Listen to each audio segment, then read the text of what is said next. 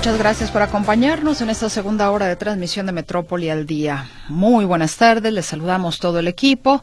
Ojalá que esté usted teniendo un muy buen lunes, un muy buen arranque de semana particularmente. Le invitamos ahora a escuchar el resumen en materia nacional de la información más relevante de las últimas horas.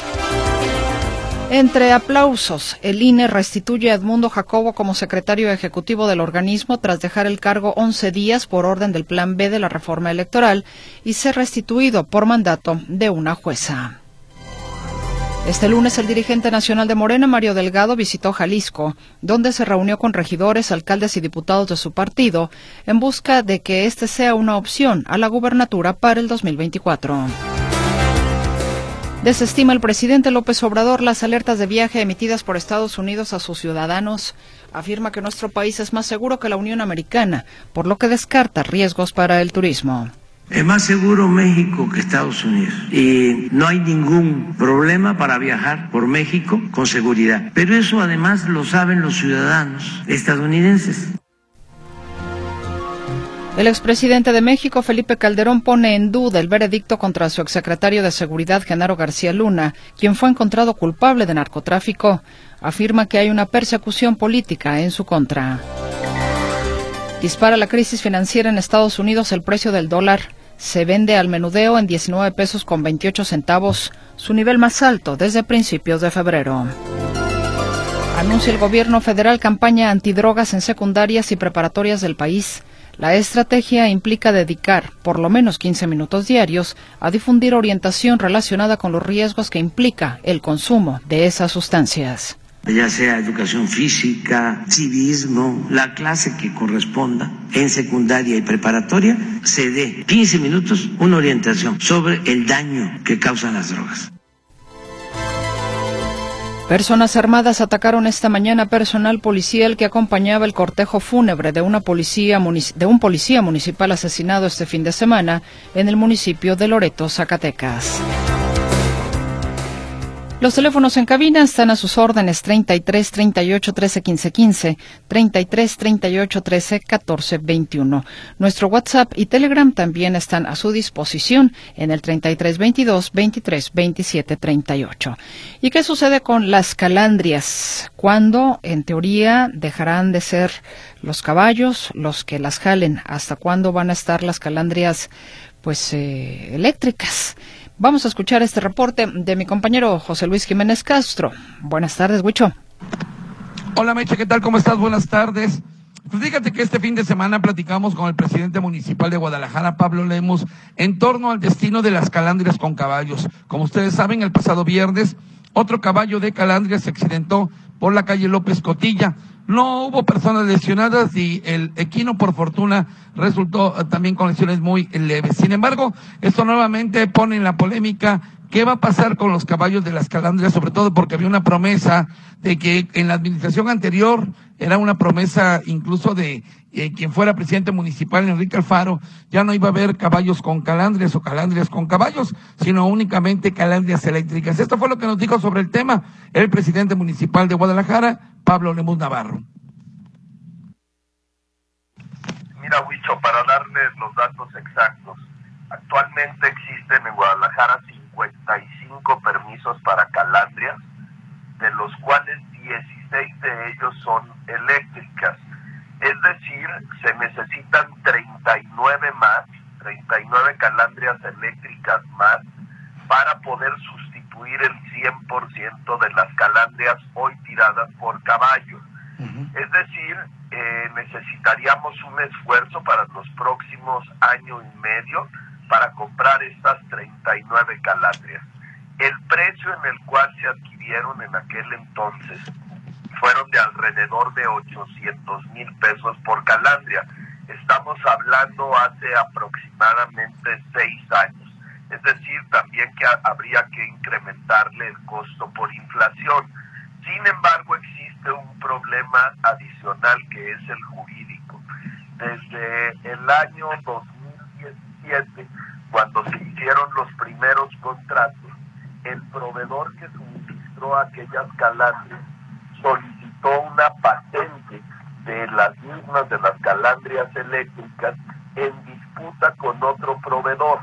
Por lo tanto, en los amparos que tienen tramitados entre ambas empresas por la patente de las, de las calandrias eléctricas, no se permite que en este momento se compren más hasta el tanto no se resuelva el juicio o de lo contrario entre los proveedores se pongan de acuerdo.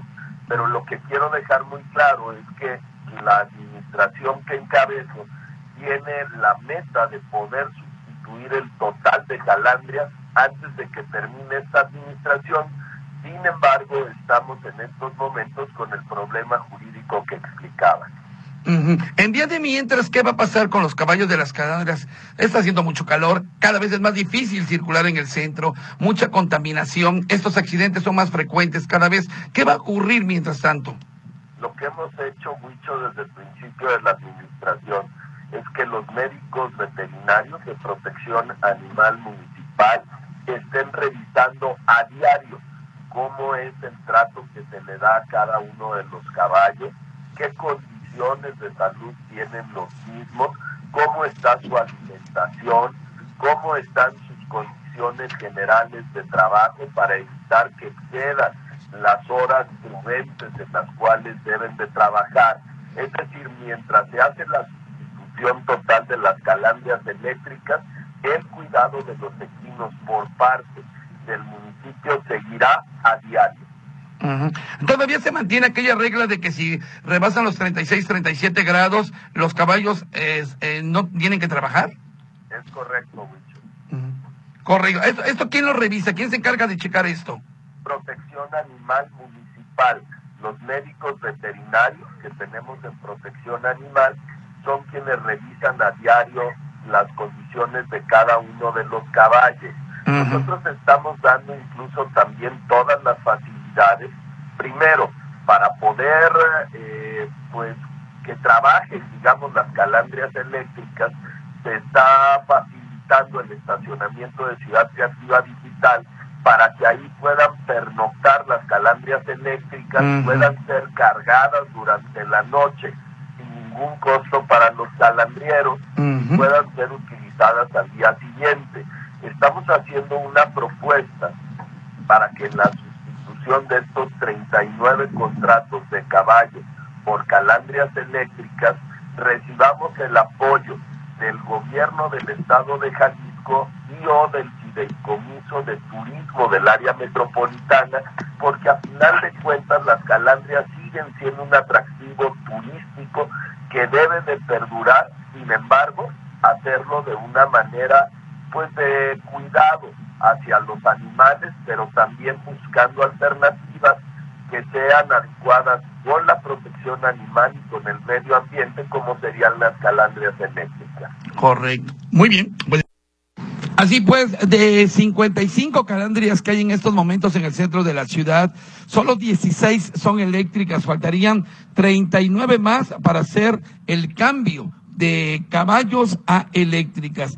Eh, grupos eh, de activistas, grupos animalistas han señalado que con estos calores, con este tráfico, con esta contaminación, ya es imposible que los caballos sigan circulando, sobre todo por calles del centro de Guadalajara. Vamos a ver qué es lo que pasa. Por lo pronto, ahí está la promesa del presidente municipal de Guadalajara, Pablo Lemos, de que antes de que termine su administración, todas las calandrias ya no tendrán caballos. Gracias, buenas tardes. Muchísimas gracias, Huicho. Pues ya escuchó ustedes entonces un pleito legal, lo que tiene detenido desde hace dos años este programa de renovación de las calandrias de caballo a eléctricas en Guadalajara. Lo que indicaba el alcalde Tapatío, Pablo Lemos, es que eh, pues hay un hombre eh, bueno, un sujeto de nombre Alfonso Hernández Olmos que tiene la patente, que tiene la patente de las calandrias eléctricas y está en, está en pleito judicial con la empresa que le financió la producción de las mismas. Y ya bueno, una vez que se desatora el conflicto, el municipio haría el cambio completo, es decir, se retiraría a los caballos y quedarían las calandrias eléctricas únicamente. En Guadalajara están trabajando actualmente 55 calandrias y solo 16 son eléctricas. Vamos a ir a una pausa, volvemos.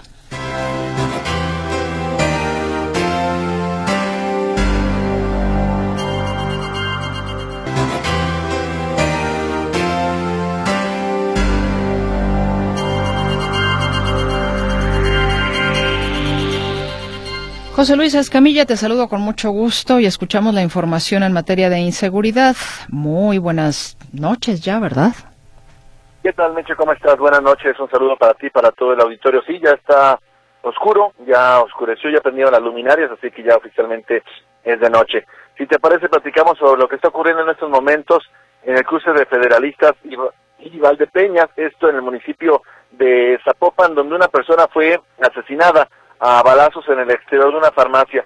La esposa de la víctima dijo a las autoridades que eh, se bajó a comprar unas cosas y cuando iba a subir a su vehículo de vuelta, varias personas armadas se lo quisieron llevar por la fuerza, se resistió, este hombre se resistió y entonces es que los agresores le disparan de manera directa hasta quitarle la vida. Esto en estos momentos en el municipio de Zapopan están llevándose a cabo ya las primeras investigaciones y el levantamiento del cadáver.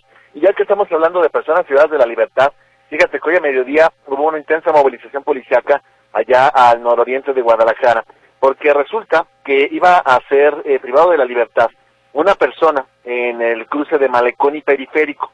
En, en Malecón y Periférico, tres hombres y una mujer suben por la fuerza una camioneta a un hombre, aparentemente un comerciante, un empresario de 68 años de edad. Lo suben por la fuerza de la camioneta y hay un reporte que se hace a la policía eh, a la policía 911. Es entonces que elementos de la Policía del Estado, de la Policía Metropolitana y de la Policía de Guadalajara detectan a los sospechosos en el cruce de Belisario Domínguez y la calle Vicente Fernández. Ahí se logra interceptar esta camioneta en color tinto en la que viajaban los cuatro captores, tres hombres y una mujer, y también la víctima, como te digo, este hombre de aproximadamente 68 años de edad que fue afortunadamente liberado. Se les asegura eh, en total una ametralladora calibre 22 con seis cartuchos útiles, los tres hombres de aproximadamente 30 años, la mujer de aproximadamente 26, 28 años y los tres ya a disposición del Ministerio Público. Se decía, Meche, que estas eh, cuatro personas tendrán antecedentes por homicidio, por robo y por secuestro. Esto ya tendrá que ser esclarecido por el agente del Ministerio Público. Tenemos el tema ahora y platicamos sobre... José Luis, ¿se cortó la comunicación? Sí, Parece que se cortó la comunicación con mi compañero José Luis Escamilla. Ya, parece que la recuperamos. Adelante, José Luis. Sí, gracias, Meche. Bueno, te platicaba también sobre esta eh, toma clandestina que fue detectada en el municipio de Tlacomulco. Toma clandestina en ductos de Pemex. Fíjate que pasa algo muy curioso con estos casos, Meche, porque de repente pareciera que el tema de las ordeñas en ductos de Pemex es un asunto que se reduce, luego pareciera que regresa, eh, y después de muchas semanas de inactividad, la semana pasada y hoy y esta semana, la Delegación Jalisco de la Fiscalía General de la República da cuenta de la detección de tomas clandestinas en ductos de Pemex. En esta ocasión ocurrió en la delegación de San Agustín del municipio de Tlacomulco de Zúñiga, donde elementos de la Guardia Nacional detectaron esta toma clandestina. Había eh, mangueras, había también coples de acero, había eh, pues depósitos incluso para poder almacenar este combustible sustraído de manera clandestina. Y, hablando de justamente de combustible robado, vayamos a lo que ocurrió en el municipio de Degollado, donde fue localizado un tractocamión que tenía un semirremolque y un contenedor, un contenedor que tenía 25 mil litros de combustible. En ninguno de estos eventos hubo personas detenidas, ni en el caso de la gasolina en el remolque, ni en el caso del eh, ducto ordeñado de petróleos mexicanos allá en la delegación de San Agustín. Siguen apareciendo casos de este tipo. Comentarte también por otra parte, Meche, de esta vinculación a proceso en segunda instancia. Las buenas noticias también son noticias. Resulta que eh, Eric G., un hombre de nombre Eric, en julio de 2021, él y otras personas asesinaron a la víctima en el municipio de Tala, en la delegación, en la delegación de San Isidro Mazatepec del municipio de Tala. Eh, este sujeto, Eric G. y sus cómplices, lo golpean, lo matan y luego le roban, entre otras cosas, una camioneta. Eh, el tema es que este señor Eric G. ya había sido detenido y el juez que lo estaba procesando lo dejó en libertad por falta de elementos. La fiscalía desestima, apela a esta decisión y fue entonces que se logra la detención en segunda instancia de ese sujeto que ahora sí fue vinculado al proceso por los delitos de homicidio calificado y el robo calificado. Se había cerrado una vez, pero ya esa segunda ocasión ya finalmente fue detenido y vinculado a proceso. Es mi reporte, Meche. Buenas noches. Muchísimas gracias, José Luis Escamilla. Muy buenas noches y muy buena semana para ti. Igualmente, hasta luego. Hasta luego. Los accidentes en los que participaron unidades del transporte público fueron más letales durante el año pasado en la zona metropolitana de Guadalajara, con 31 muertes, la mayor cifra reportada en los últimos cuatro años. De acuerdo con cifras del Consejo Estatal para la Prevención de Accidentes, la mayor parte de las víctimas fueron peatones, con 15, seguido por motociclistas y ciclistas con 8 y 5 decesos, respectivamente. Enero, marzo y abril fueron los meses con mayor letalidad, al registrar 5 decesos por mes. Mucho cuidado cuando ande usted por las calles, por favor. Nos vamos hasta la capital de la República, nuevamente con mi compañero Arturo García Caudillo, porque, bueno, ya el presidente de la República eh, dice que México es más seguro que Estados Unidos y la Cancillería mexicana inicia una campaña contra el Partido Republicano. Los detalles los escuchamos con atención. Arturo, buenas noches. Arturo, ¿me escuchas? Uh, digamos, es la primera respuesta seria o fuerte que da el presidente Andrés Manuel López Obrador a las alertas de viaje eh, del, gobierno de los Estados Unidos para sus ciudadanos, eh, alertas que son muy frecuentes, pero que ahora específicamente hablan de seis entidades, las seis entidades fronterizas básicamente, pero muchas otras, porque de acuerdo a las autoridades en los Estados Unidos, eh, solamente hay dos estados a los que se puede viajar seguro son Campeche y Yucatán, y por eso el presidente Andrés Manuel López Obrador eh, rebate estas afirmaciones y asegura, por su parte, que México es más seguro que Estados Unidos. Es más seguro México que Estados Unidos, y no hay ningún problema para viajar por México con seguridad. Pero eso además lo saben los ciudadanos estadounidenses y lo saben desde luego nuestros paisanos que están allá están bien informados. Tan es así de que usted dice, las alertas del gobierno hablan de que solo se puede viajar a Campeche y a Yucatán. Si fuese así, no estarían llegando tantos estadounidenses a vivir a la Ciudad de México y a todo el país. En estos últimos años es cuando más estadounidenses han llegado a vivir a México. Es mucho más seguro que en Estados Unidos. Nada más que ustedes, por ejemplo, los medios de información, no hablan de los carteles de Estados Unidos. No hablan de eso. Es como si llegara la droga en submarinos, ¿no? Ahora que están de moda los globos, baja toneladas de droga a Estados Unidos con marcianos. Y allá, como está todo tan avanzado, se pide por internet y se surte. Y es una red invisible. Allá no hay narcotraficantes. ¿Cómo le llegan al joven y la droga? ¿Quién la vende? ¿O es nada más acá? Y de eso no hablan. Pues ahí está justamente el presidente Andrés Manuel López Obrador con este tema. Y pues escuchan ustedes cómo lo relaciona directamente con el tema de las drogas. Por eso decíamos eh, hace, hace rato en el pasado reporte que todo está ligado, todo es parte prácticamente de lo mismo. Y eh, esta, por eso también la campaña que va a iniciar el gobierno de la República en contra de los legisladores republicanos, porque son los que han presentado iniciativas en el Congreso norteamericano o estadounidense para que eh, se declare a los cárteles de la droga mexicanos como eh, terroristas, para que entonces tengan el pretexto para enviar tropas o, para mandar tropas a territorio mexicano. Eso es lo que tanto le molesta al presidente López Obrador. Por eso él ya había dicho que iba a buscar la manera de, informar a los mexicanos que viven en Estados Unidos para que aquellos que puedan votar voten en contra del Partido Republicano. Ya de todas, todas, ni un voto, decía el presidente López Obrador la semana pasada, para los republicanos. Y por eso es que esta, eh, este tema del, del narcomenudeo o del narcoestado que se estaba viviendo en nuestro país eh, también está ligado.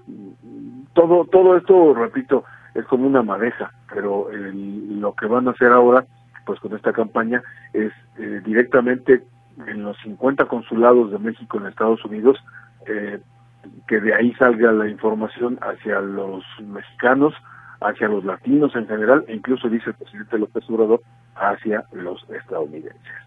para informarle a los mexicanos que viven, que trabajan en Estados Unidos y a todos los latinoamericanos y también a los estadounidenses de la manera alevosa, prepotente en que actúan estos legisladores. Es falso de que no estemos nosotros atendiendo el problema. Al contrario, si no actuáramos como lo estábamos haciendo, México sería un infierno porque estaría en manos de la delincuencia de cuello blanco y de la delincuencia organizada. Habría como lo hubo en el tiempo de Calderón un narcoestado.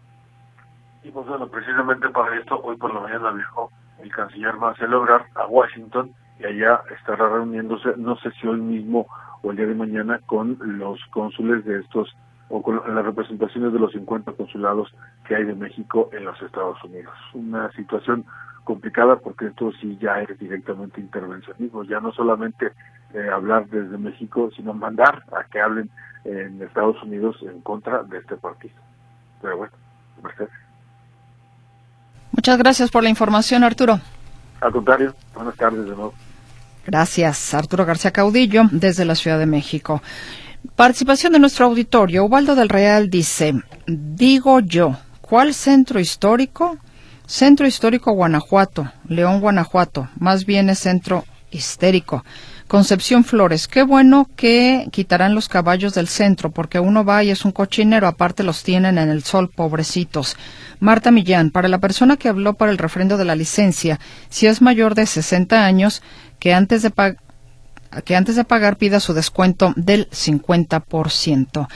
Anónimo, me hicieran favor de decirme qué impuesto. Ah, bueno, eso era como para el programa de pasado de la tribuna del contribuyente. Eh, soy Jorge Ramírez, nomás para preguntar si alguien sabe qué está pasando por Valdepeñas. Hay mucho, hay mucho militar y policías. Le preguntaremos a José Luis Escamilla a ver si nos tiene alguna información. Hola, vengo de Tala y hay mucho tráfico. ¿Habrá algún accidente? Pues eh, si viniendo de Tala es también por la carretera Nogales, ¿es cierto? Sí, sí, ok, ya, estaba ubicándome. Efectivamente, eh, ya nos reportaba hace rato una persona del auditorio amablemente de un accidente desde la una de la tarde. Em, a ver, déjeme ver dónde sigo con sus mensajes. Edgardo Morales, hasta ahorita nadie ha medido la contaminación de los autobuses del servicio público. Cada frenado y cada acelerada genera contaminación y está multiplicada por la gran cantidad de camiones. Nos da eh, nos da una cantidad interesante de contaminación. Felipe Lomelí, ya es muy divertido ver a López cómo ha perdido la cordura tratando de echar maromas y tratar de tapar el sol con un dedo, cuando se le hacen ver sus pésimos resultados, injuriando, atacando y denostando a quienes le muestran las pruebas que nosotros a diario vemos de masacres en todo el país. ¿Qué pasó en la estación Cusey de la línea 3? Eh, a ver, déjeme ver, no sé si sea lo mismo que estaba viendo por ahí un pleito con algún usuario, pero déjeme, déjeme checarlo para no decirle algo que no sea. Tenemos que hacer un corte comercial.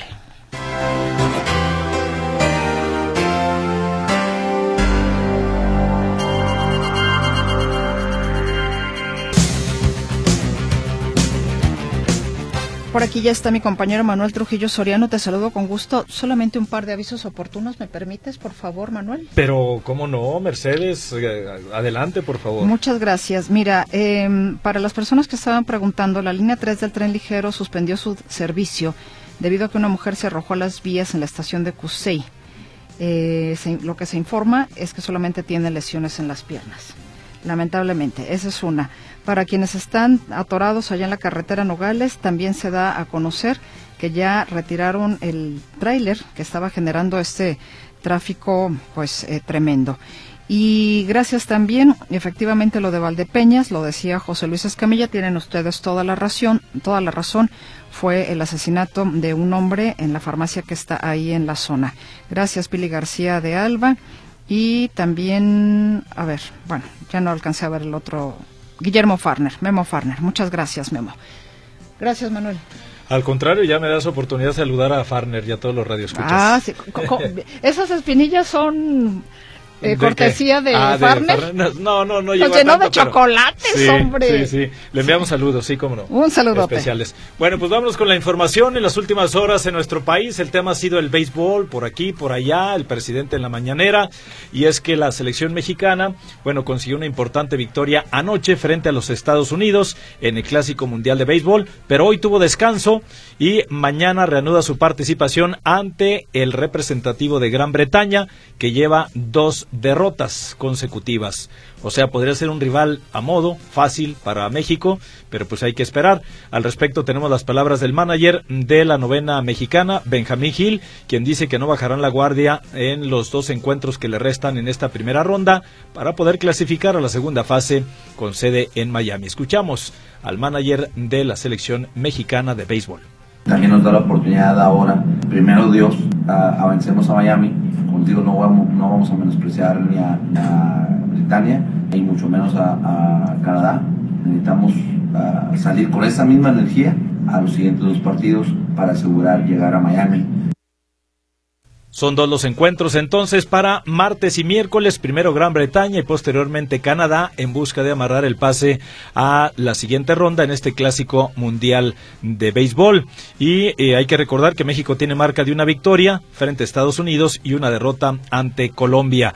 Por cierto que el presidente Andrés Manuel López Obrador felicitó en la mañanera del día de hoy a la selección mexicana por su victoria frente a los Estados Unidos en este clásico mundial de béisbol. Destacó la actuación de Joey Meneses. Aquí escuchamos a Andrés Manuel López Obrador. Felicitar a los eh, beisbolistas que nos están representando en el clásico mundial de béisbol. Ayer ganaron, representaron con mucha dignidad a México y le ganaron a Estados Unidos. Destacó muchísimo el primera base Meneses. Es un peloterazo. Un peloterazo, dice el presidente en relación a este jugador que efectivamente conectó dos cuadrangulares, impulsó cinco carreras. Bueno, en actividad del grupo D, del día de hoy en este Clásico Mundial. República Dominicana derrota seis carreras por una Nicaragua en el Clásico Mundial con sendos cuadrangulares de Juan Soto y Manny Machado para recomponer su paso tras haber debutado con derrota frente a la selección de Venezuela. Se anunció el día de hoy para el 26 de marzo la edición número 34 del Medio Maratón de Zapopan, donde se espera la participación de por lo menos 6.000 corredores, de los cuales ya se han registrado alrededor de 4.500. Esto informa la directora del Comú de Zapopano, Alejandra Galindo, y aquí la escuchamos es para seis mil, pero yo sé que al final de cuentas llegan más corredores y tampoco no se trata como de cerrarle la oportunidad, ¿no? Está abierta, pero son seis mil, oficialmente seis mil corredores. ¿Cuántos llevarán inscritos a estas alturas? Ahorita en las inscripciones vamos alrededor de las 4.500 inscripciones a dos semanas de, de este gran evento. Una vez que muestras la playera y muestras la medalla, pues es cuando empiezan las inscripciones de manera a la mejor más veloz, ¿no?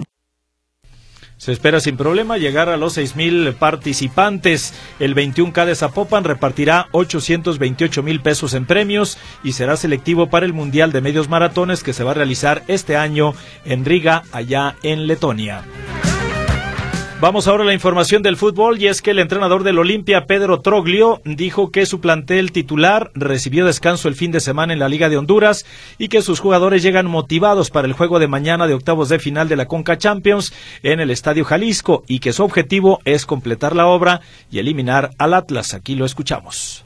Con, con, mucha prudencia, con respeto, con seguridad también. Es claro que no es lo mismo venir con 1 a 0 abajo, o 0 a 0, o 1 a 0 arriba. Venimos con un margen, pero que es un margen que va se va a ir manejando de acuerdo a las situaciones de juego.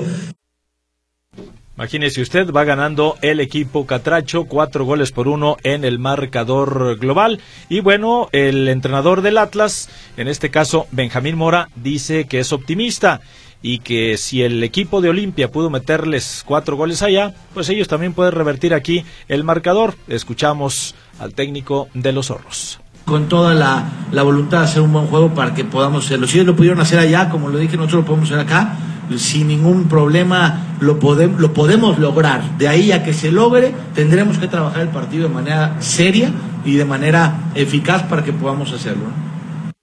Recordar que el conjunto de los rojinegros del Atlas llega con un futuro, sobre todo para el timonel, comprometido porque suman 10 partidos consecutivos en la liga local sin poder ganar y además remontar este 4 por 1 se ve bastante complicado. No imposible. Vamos a ver si es cierto y si mañana el Atlas hace la hombrada de revertir este 4 por 1 que tiene en contra.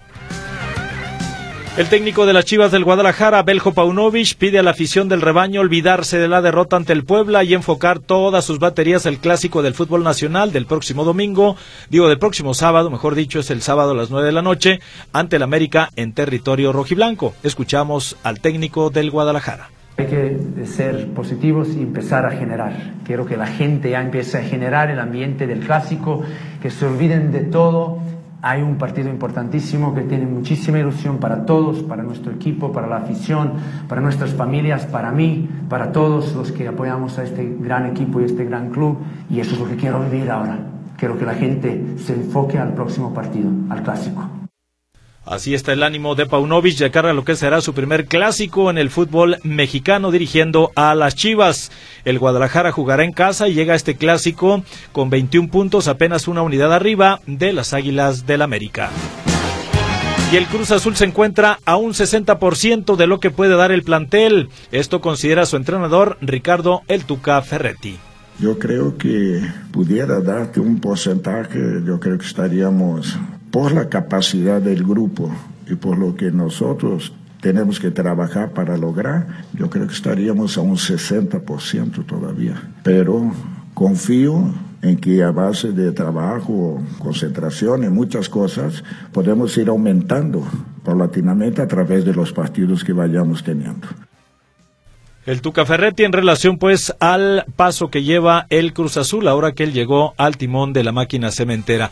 En el fútbol internacional, con una buena actuación del portero mexicano Guillermo Ochoa, el Salernitana rescató empate a un gol hoy ante el Milán en partido que puso el punto final a la fecha 26 de la Serie A de Italia celebrado en la cancha de San Siro. Memo Ochoa respondió en los momentos cruciales, incluyendo dos atajadas sobre la línea de meta durante los últimos minutos del partido. Y continúa el Barcelona enfrascado en luchas legales después de que la Liga de España anuló la inscripción de Gaby como jugador del primer equipo, tras la resolución del juzgado de lo mercantil número 12 de Barcelona, aunque el club azulgrana sostiene que la decisión no es definitiva. Son los deportes que tenemos por el momento. Vamos a abrir una pausa para escuchar mensajes comerciales y enseguida regresamos. Tenemos más información para usted aquí en Radio Metrópoli.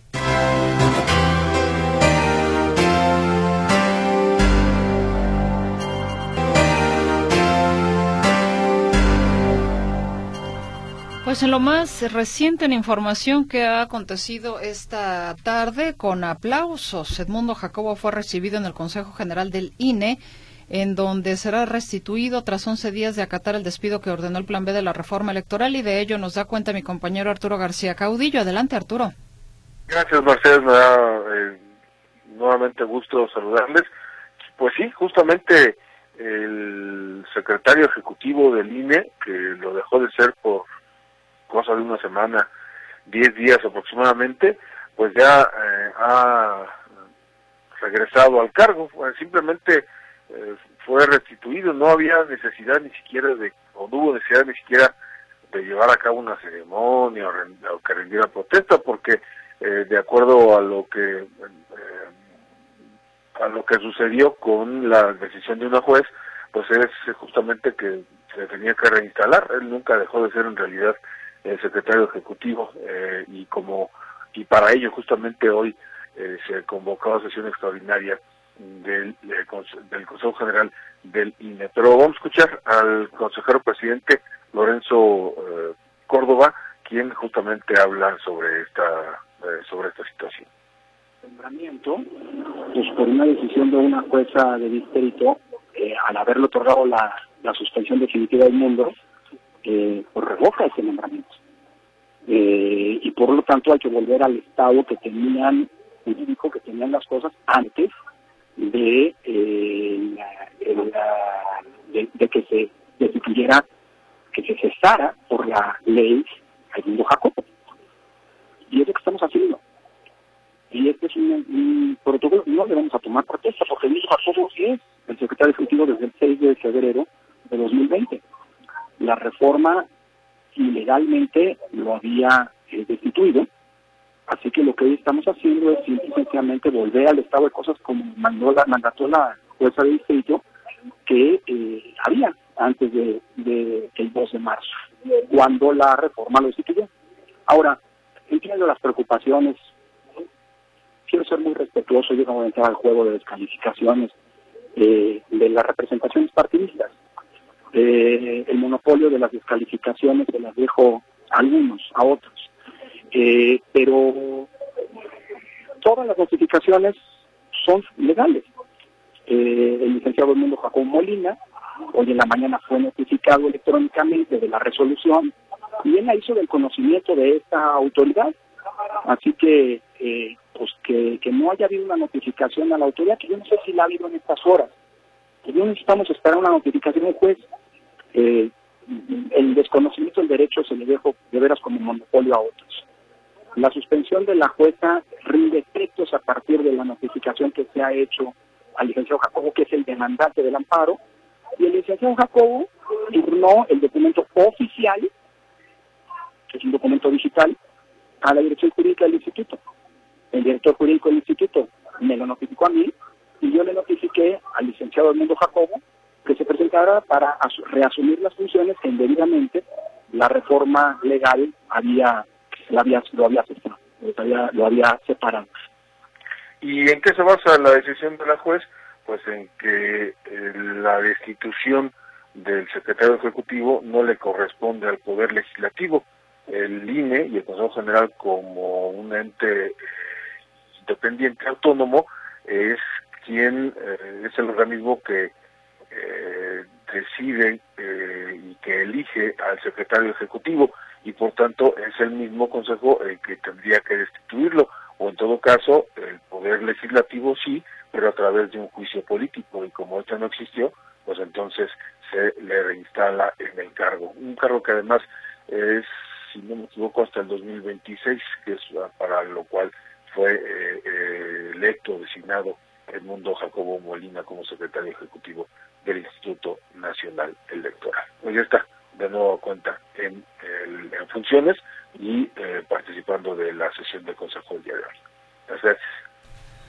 Muchísimas gracias, Arturo García Caudillo. Que tengas una estupenda noche, que descanses. Hasta mañana. Igualmente, abrazo, hasta mañana. Hasta mañana.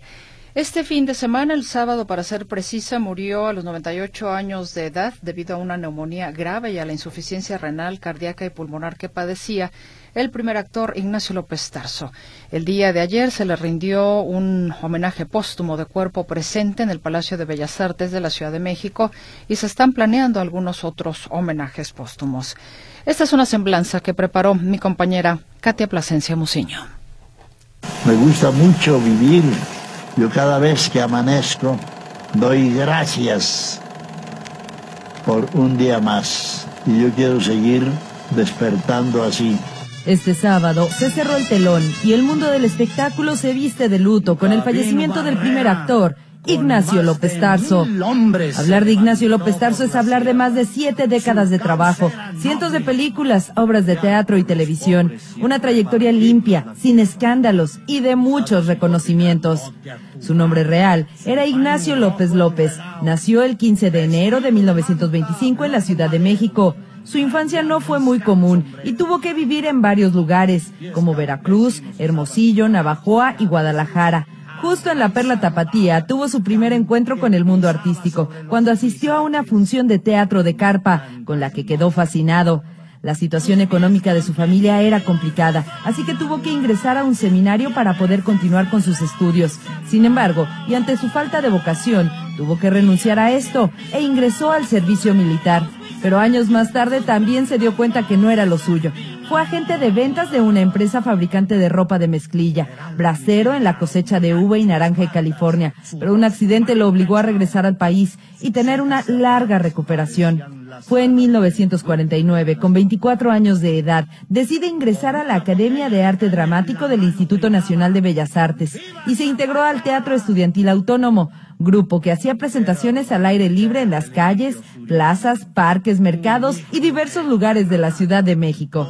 Su debut teatral como estudiante de Bellas Artes fue en la obra El sueño de una noche de verano de William Shakespeare y su debut profesional se llevó a cabo en 1951 con la obra Nacida ayer de Garson Canning mientras que en el cine sus inicios fueron en 1954 con la película La desconocida, cinta que para el primer actor fue uno de los peores filmes en los que había participado, por lo que se sentía triste y decepcionado del séptimo arte. Sin embargo, fue en 1959 con la dirección de Roberto Gabaldón que le llega la oportunidad de protagonizar la cinta Macario, película con la que logró su consolidación, premios y reconocimiento. ¿De qué me serviría ser el dueño? Igualmente tendría que cortar la leña y cargarla y venderla. Y además tú no puedes darme este bosque porque no es tuyo. Es de Dios nuestro Señor.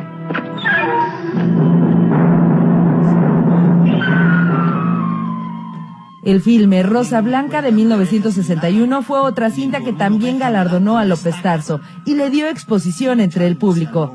El mismo año hizo su debut en la televisión y en las telenovelas en Cuatro en la Trampa, aunque su primera participación en una producción de este tipo se dio en 1957 con Noches de Angustia. Las décadas de los 60 y 70 fueron cruciales para su carrera, consiguiendo protagónicos en cintas como Cricri, El Gallito Cantor en 1963, El Hombre de Papel, El Gallo de Oro de 1964, La Vida Inútil de Pito Pérez en 1970, El Profeta Mimi 1972, Rapiña de 1973 y Los Albañiles de 1976 en la televisión, amaba hacer historias de época y de sus proyectos más representativos estuvieron El Derecho de Nacer, Senda de Gloria y El Canto del Águila, pero participó en decenas de melodramas.